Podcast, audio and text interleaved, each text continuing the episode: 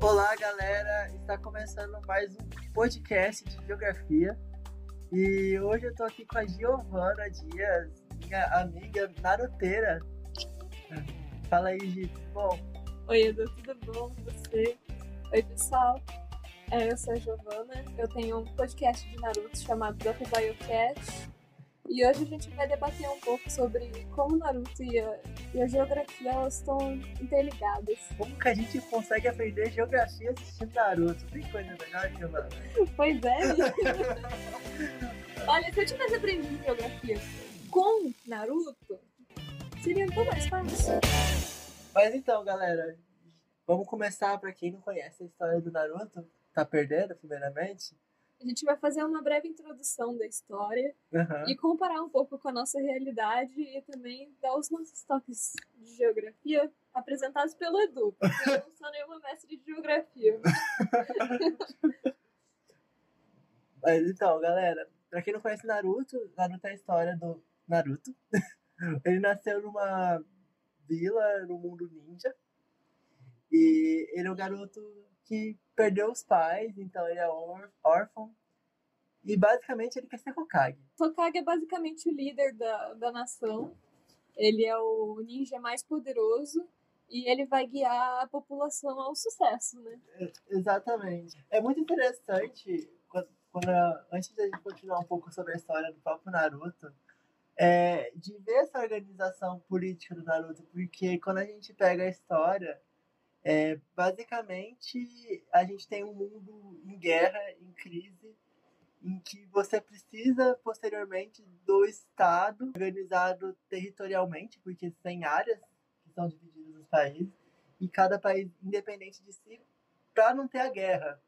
Então você precisa de um da força para combater a força, digamos assim. A Folha foi uma das primeiras a implementar os ninjas na sua nação e ela acabou sendo adaptada pelos vários outros países ao redor. né? Só incrementando a Giovana, para quem não conhece Naruto, a aldeia da Folha é a aldeia do Naruto. É, a história começa com o Naruto. Ele é uma criança vivendo num pós-guerra. É, a guerra acabou no ano em que ele nasceu. Ele é cuidado pelo Hokage, porque seus pais foram mortos durante a guerra. Então ele é órfão. E nisso, ele acaba sofrendo bullying várias outras dificuldades na vida por conta dessa, desse fato né, que aconteceu na história. Aí começa a jornada do herói. Exatamente, a famosa jornada do herói. Então, tudo que ele quer, ele quer melhorar pra mostrar para as pessoas que ele é uma pessoa boa, que ele vai fazer de tudo pra melhorar a vila, independente se eles apoiarem ele ou não. Exatamente. Eu acho muito interessante essa questão que a gente coloca do Naruto e do apoio. É interessante como a gente vê de como que um líder precisa ter um certo apoio popular para ele não cair na mão de um ditador horrível, né? Sim, E como que ao longo da história do Naruto, é, a função dos Kages mostra como eles possuem apelo popular. Em aldeias que você não tem um apelo popular, sempre mostra a questão de você ter a aldeia em caos, né? é, durante também essa, essa história de evolução do Naruto, e nisso também a gente é apresentado algumas outras histórias de vilões criados pela própria nação, como o dos Abus Amomoshi, o demônio do gás oculto. Aham. que ele é um vilão, ele é um assassino profissional. Então ele é contratado para cometer crimes. E esses crimes acabam se tornando como atos de guerra, de certa forma. Então o Naruto é uma das pessoas que acaba tendo que lutar, o Naruto e sua equipe, que é Kakashi, Sakura e Sasuke.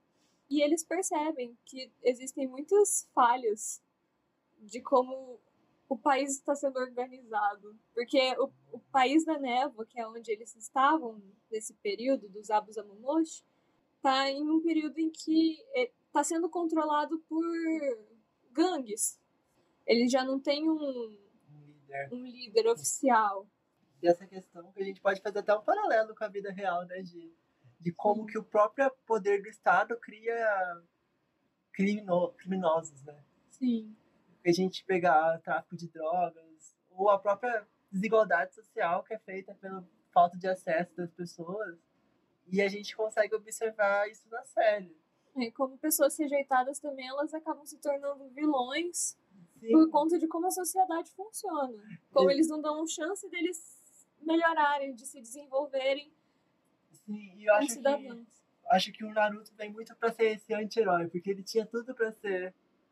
Anti-herói não é o, o- a fala, mas ele tinha tudo pra ser um vilão, né? Tipo, Sim, com certeza. Ele era totalmente maltratado. o garoto, olha, só faltava jogar pedra nele na rua. E, e tudo que ele fazia era por atenção, né? Ele Aham, pichava parede, pichava escultura, monumentos. aham. Tava sempre depredando alguma coisa, mas porque ele queria atenção. E é impressionante que ele tinha uma força de vontade tremenda pra não, pra não se tornar um vilão e não querer sair matando todo mundo. Sim, de uma certa forma também a gente tem que considerar que o Naruto é uma. Podemos falar que o Naruto é um exemplo de que você. meritocrático, talvez? Se você quer, você consegue. Acho que sim. É, Fica o questionamento, mas. Eu acho que ele pode ser um exemplo meritocrático nesse sentido, porque se você pegar basicamente todo herói que você pega, assim, ele tem tudo para ser, tem tudo para ser um vilão e se torna um herói, ele, ele dá um exemplo de meritocracia, não acha? De certa forma. É que você precisa ter a força de vontade pra fazer o bem. E não Exato, que as pessoas podem ajudar você a fazer o bem. exato. Tá que futuramente eles acabam ajudando um pouco o Naruto, mas a princípio é um pouco da meritocracia, assim, eu É. acho. Eu acho que é interessante da gente ver também essa relação da série com a realidade, né? Porque a gente tá falando de um, de um mundo totalmente inventado, mas É. querendo ou não, tem traços da nossa realidade e das concepções do autor. Sim, sobre isso, né? Um ponto interessante que a gente pode falar é da própria construção das personagens femininas da série. Nem me fale. As personagens femininas basicamente são extremamente frágeis e têm um ponto de vista muito machista. Quando você vê alguma personagem forte, ela provavelmente não vai ter cena, quase, não vai ter representação dela Sim. sendo forte. É, a- alguma das poucas cenas que a gente teve foi algumas poucas de Sakura criando coragem ao invés de chorar no canto, que nem ela sempre fazia. Foram algumas poucas vezes que ela não chorou. Mas é interessante de ver isso porque a gente consegue fazer também um paralelo, sabe? Porque a história se passa no Japão feudal.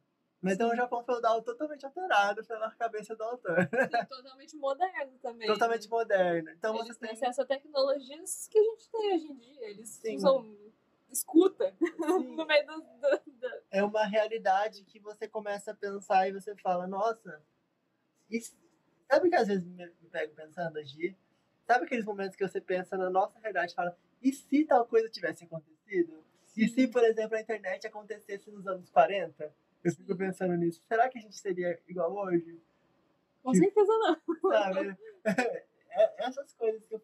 E Naruto me coloca esse questionamento porque é como se você tivesse trazido tecnologia num período muito anterior. Sim. É como se a gente levasse a tecnologia para mil, 1600, 1700. Sim. Que a gente tá falando. tipo Assim, mesmo quando tendo tecnologia, tipo, ele tem energia elétrica, por exemplo. Só que, por exemplo, não tem carro. E eles andam por aí, Não tem telefone. não tem telefone. Eles têm certas tecnologias, mas outras não. Exato, É uma tecnologia limitada apenas ao- ao que o autor queria. exato. Mas é interessante de pensar nisso mesmo.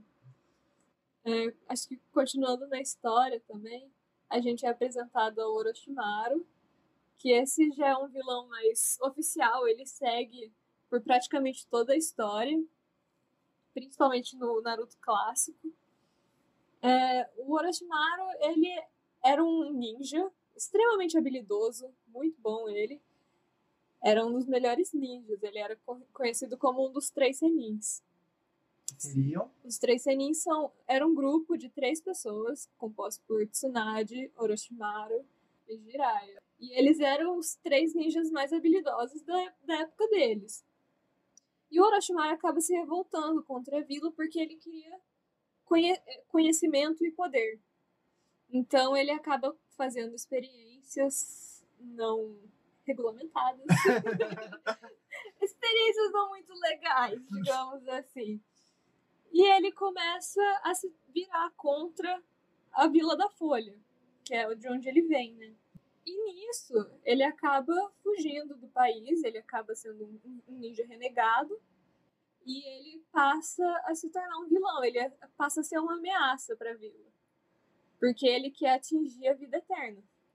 E você começa a pensar de qual que é o papel da morte para a organização de, de um Estado, ou de... Imagina, por exemplo, se no Brasil as pessoas tivessem vida eterna. Nossa, misericórdia. Tem um livro muito bom, fazendo um paralelo essa questão de vida eterna e tudo mais, que é do José Saramago, chama As Intermitências da Morte. Fazendo um paralelo com o Orochimaru agora, com o Saramago. Olha que nível chegamos, galera, mas vamos lá. É, o José Saramago, ele fala, cria um universo de um lugar que as pessoas pararam de morrer.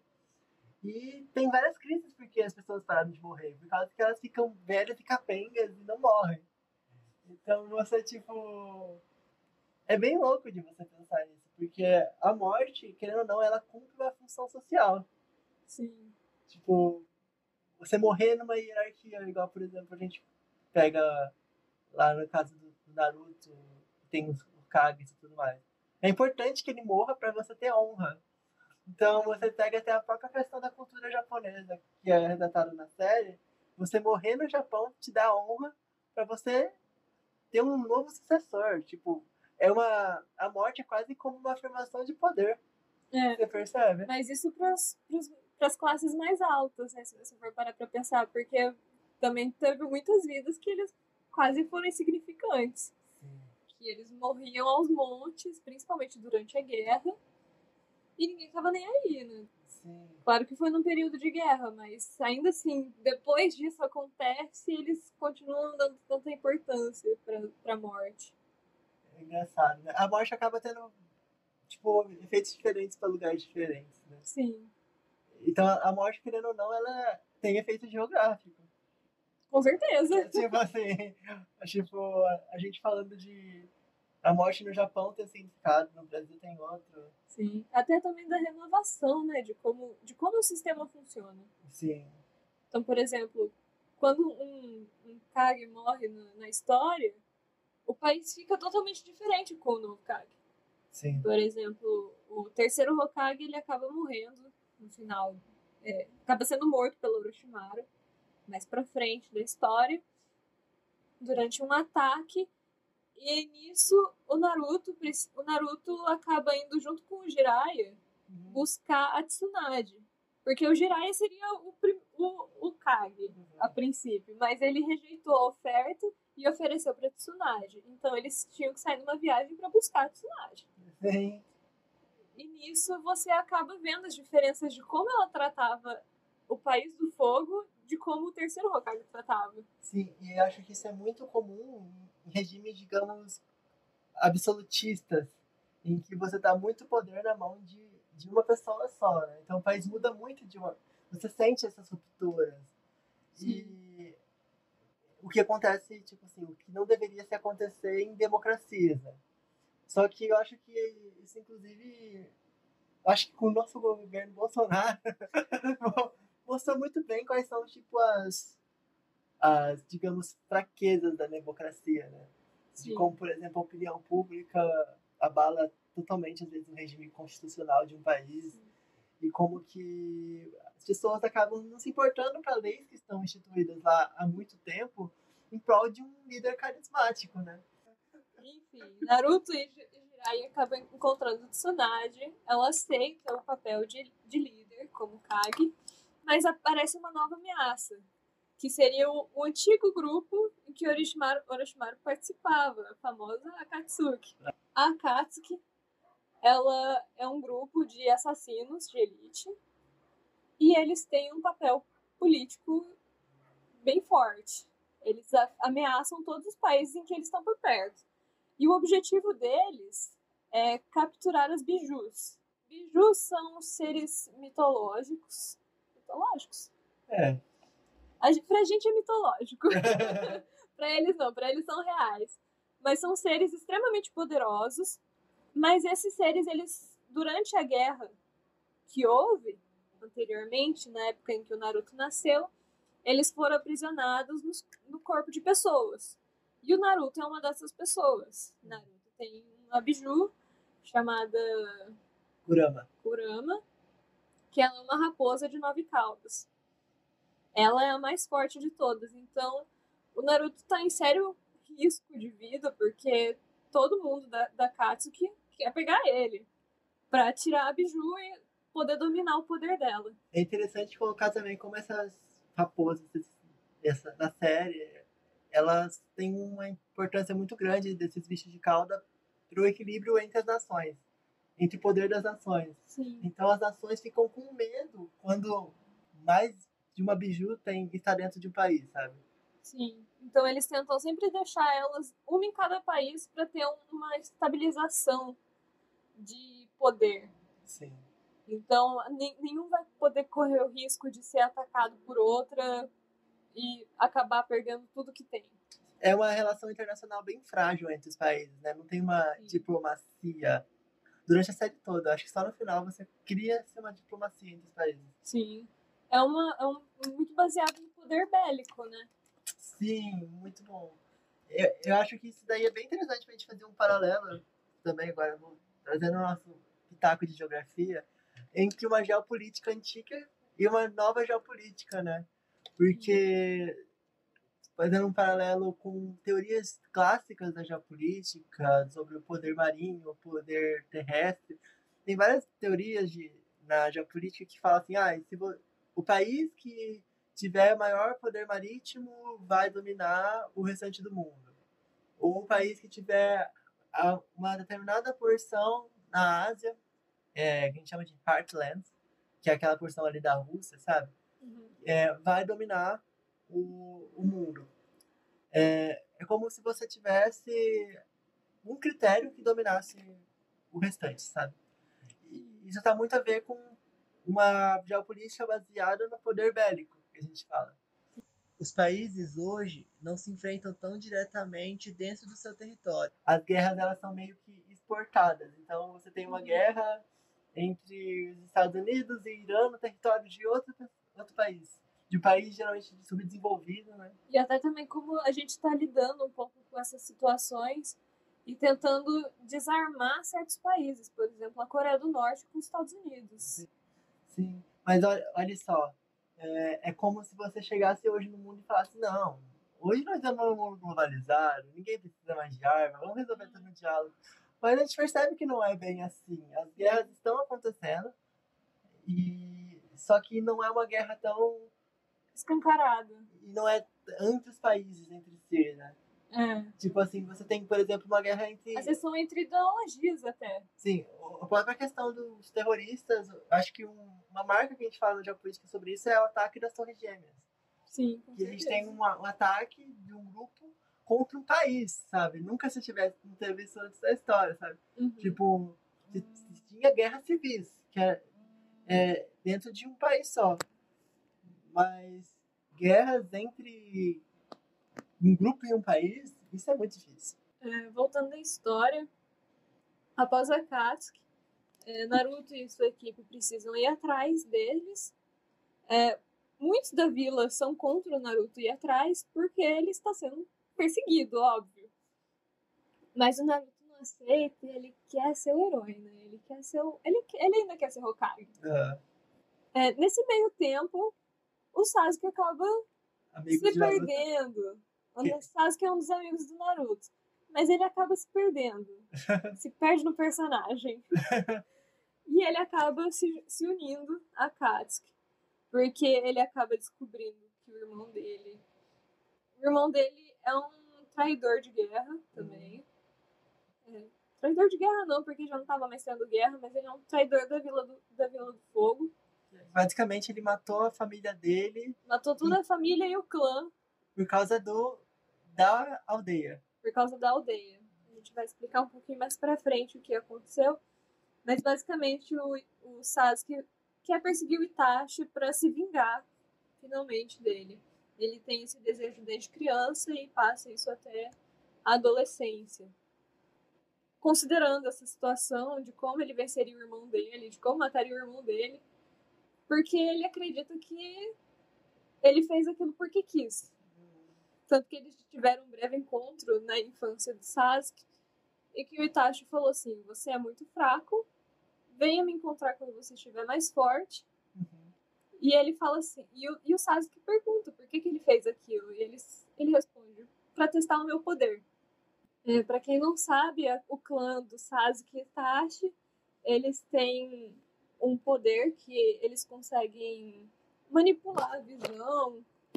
É, eles têm um olho especial. É, digamos um olho especial. É um bom. olho especial. Parece que tá com conjuntivite, mas. é, eles têm um poder especial. Eles conseguem ver com antecedência o que vai acontecer no ambiente. Eles conseguem controlar as pessoas mentalmente também. É, voltando o Sasuke está atrás do Itachi. Sim, é bem interessante também que a gente consegue fazer outro paralelo. Tipo, como que a guerra e situações extremas de determinados países, nacionalismos, religiões que a gente tem hoje acaba tornando pessoas como se fossem bodes expiatórios Sim. das suas ações, né? Sim, o Itachi era uma dessas pessoas que era um bode expiatório. Ele estava investigando o próprio clã e a própria família. A família dele, os pais dele eram meio que líderes do clã. Mas esse clã, ele era extremamente excluído porque eles tinham esse poder especial. Então eles eram considerados, digamos que guardiões, mas eles eram excluídos de certa forma. Eles ficavam num, num ambiente mais afastado do centro da cidade. Eles eram não eram exatamente respeitados. Tinham medo deles, na É, tinham medo deles. Isso tem muito a ver também por causa de. Acho que não, vai, não vamos conseguir abordar isso hoje, mas da própria origem das aldeias, né? Sim. Que é, que É, isso é- veio de muito, de muito antes, bem do início da história da Vila da Folha. Se esse episódio tiver sucesso, a gente faz uma parte 2. Acima de mil, de mil inscrições, a gente tá aí lançando. Mas, enfim. É, por conta dessa construção histórica, o, o clã não aceita a situação em que eles estão. E eles querem fazer uma rebelião contra o país. Então, Itachi acaba sendo é, requisitado por ser um dos melhores ninjas a vigiar o clã e a família e ver quais são os seus futuros planos, de como que eles vão lidar com a situação. E nisso ele acaba descobrindo que eles vão fazer um atentado. Um atentado terrorista, igual a gente falou, né? E nisso o Itachi acaba contando para os líderes da- do país, né? E eles pedem para que ou o Itachi morra junto com seu clã e, e o seu irmão também, o Sasuke, morra, ou ele sobrevive, se torna um, um um- terrorista, né? Um ninja renegado, e o Sasuke sobreviva. E ele escolhe, obviamente, a segunda opção, porque ele extremamente ama o Sasuke. E ele faria de tudo pelo Sasuke. Gente, essa é uma parte muito triste. É né? extremamente triste. Nossa, filho é tudo. a gente já. A gente olha bastante. É naruteiro aqui, né? A gente tá fazendo isso aqui porque é uma coisa que gostamos também. No meu caso, eu gosto dos dois. Gosto de geografia e gosto de Naruto. A gente usa, a gente usa o útil ao agradável. Mas eu acho muito interessante também uma coisa que tem no Naruto, que cada aldeia tem a sua, que é aquela questão da vontade do fogo, vontade da água, vontade das pedras, sabe? Então, basicamente, cada aldeia tem um elemento, algo que o representa, né? Uhum. E é interessante de observar como que a construção de um espaço, de uma territorialidade, está ligada também à, à identidade das pessoas que estão lá. Então, por exemplo, quando você olha um personagem que vem da aldeia da areia, por exemplo, da aldeia do fogo, você percebe a forma de se vestir dele, né? Uhum. Então, é muito característico. E, claramente, a gente pode fazer paralelos com o mundo real. né? Então, a gente consegue distinguir, por exemplo, uma pessoa que é latina na Europa a quilômetros de distância. Sim, com certeza. Mesmo minha amiga Giovana, que toda branquinha, na chegar na Europa, tem certeza que ela vai ser vista como brasileira. pelo, pelo modo, né, de agir, de se vestir. E como é a interação social, realmente, né? De um país para o outro. É extremamente diferente. Eles es- exploram bastante isso. E é interessante de observar isso como esses mundos são construídos, né? Tipo, não foge muito da lógica humana, né? É, Querendo ou não. Poucas vezes, eu acho que poucos autores, em poucos animes ou poucas obras conseguiram fugir dessa lógica humana. será? Qual? O que você, que você não diz, sei, né? tô brincando. Eu não sei. Mas eu não sei, acho que é porque... Digam pra gente aqui, manda aí o que vocês acham. É. Eu acredito assim que a gente não consegue fugir muito da lógica humana, porque nós somos humanos produzindo material para humanos. Exato. E a gente não tem uma experiência, Animalesca, digamos. Não sei se animalesca, mas tipo talvez extraterrestre. Nossa, olha como fugimos aqui. Nossa, não. Fomos longe. Corta.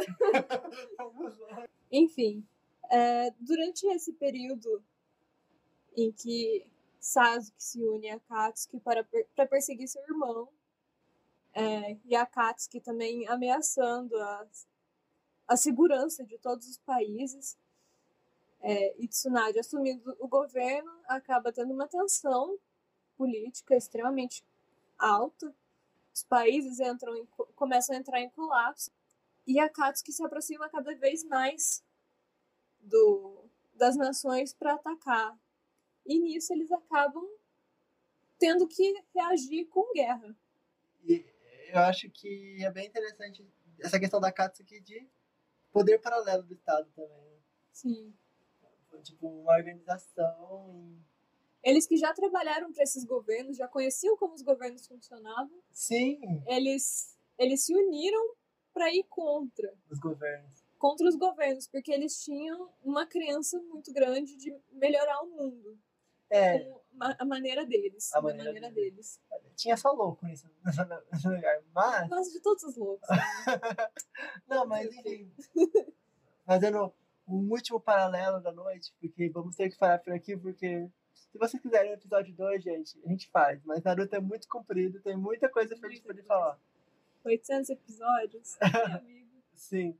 É, mas contar um pouco desse poder paralelo de pessoas que saem de dentro do Estado para corromper, pra corromper o Estado. E tem fatos históricos Uhum.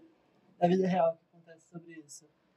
E eu acho que, fazendo um fechamento sobre Naruto, eu acho que Naruto é um exemplo de como que o ser humano consegue, além não só de criar um novo mundo, com uma nova ótica, de trazer elementos muito fortes da territorialidade dele, porque a gente está falando de uma pessoa que está no Japão, Uhum. trazendo elementos da história do passado do Japão. Então tem elementos do Japão feudal. Ele escreve Naruto de anime no final da década de 90, né? De Isso. Começo dos anos mangá, 2000, né? 90. O anime no começo dos anos 2000. É. E como que isso está intrinsecamente ligado ao mundo real, né? E, acho e também como que uma forma de entretenimento afeta o mundo inteiro, né? sim. Porque ao mesmo tempo que ele tem referências de real, da, da nossa realidade, ele acaba apresentando essas, essas, esses fatos, mesmo que distorcidos por conta da história, mas eles apresentam para o mundo inteiro. Tanto que a gente, a gente daqui do Brasil, a gente teve acesso a um anime japonês. Sim, e acho muito interessante também falar de um contexto né, que o Naruto foi feito, porque a gente tá falando de um anime no final da década de 90, começo dos anos 2000, auge da chamada globalização, e que o Japão tá no auge, exportando a sua cultura pro mundo todo, e chega aqui pro Brasil, chega pra gente. E como que A gente pode se identificar com ela também, né? Com várias coisas que aconteceram na história, a gente se identifica. Sim, de uma certa forma, sim. Tipo, essa questão que a gente tá falando de machismo e tudo mais. Apesar que a gente fala de machismo, no anime foi escrito nos anos 2000, sabe? Tipo, É, ainda estava bem enraizado né, o machismo. Até hoje é, mas. assim, não se debatia, na verdade, Sim. tanto como se debate hoje. E, inclusive, eu acho que muitos fãs Naruto falam sobre isso. Mas eu acho que a gente poderia fazer só um episódio falando das implicações, tipo, do, do anime na distribuição global, né? Sim. da cultura, da própria exportação da cultura japonesa hoje que a gente tem. Uhum. Eu acho que tem um, episódio aí, Giovana. Com certeza. já fiz uns cinco episódios aqui pra nós falar só de Naruto. se gostar, se fizer sucesso, a gente faz. Mas enfim, galera. é, Obrigado por ouvir a gente até aqui. Vamos finalizar essa parte de Naruto. Se vocês quiserem uma parte 2, que a gente con- continue um pouco mais, trazendo mais alguns aspectos geográficos da história e quiserem conhecer um pouco mais, deixem nos nossos comentários no nosso Instagram. A gente vai gostar muito de gravar se vocês gostarem. Sim. E é isso. Um grande abraço e falou! Tchau!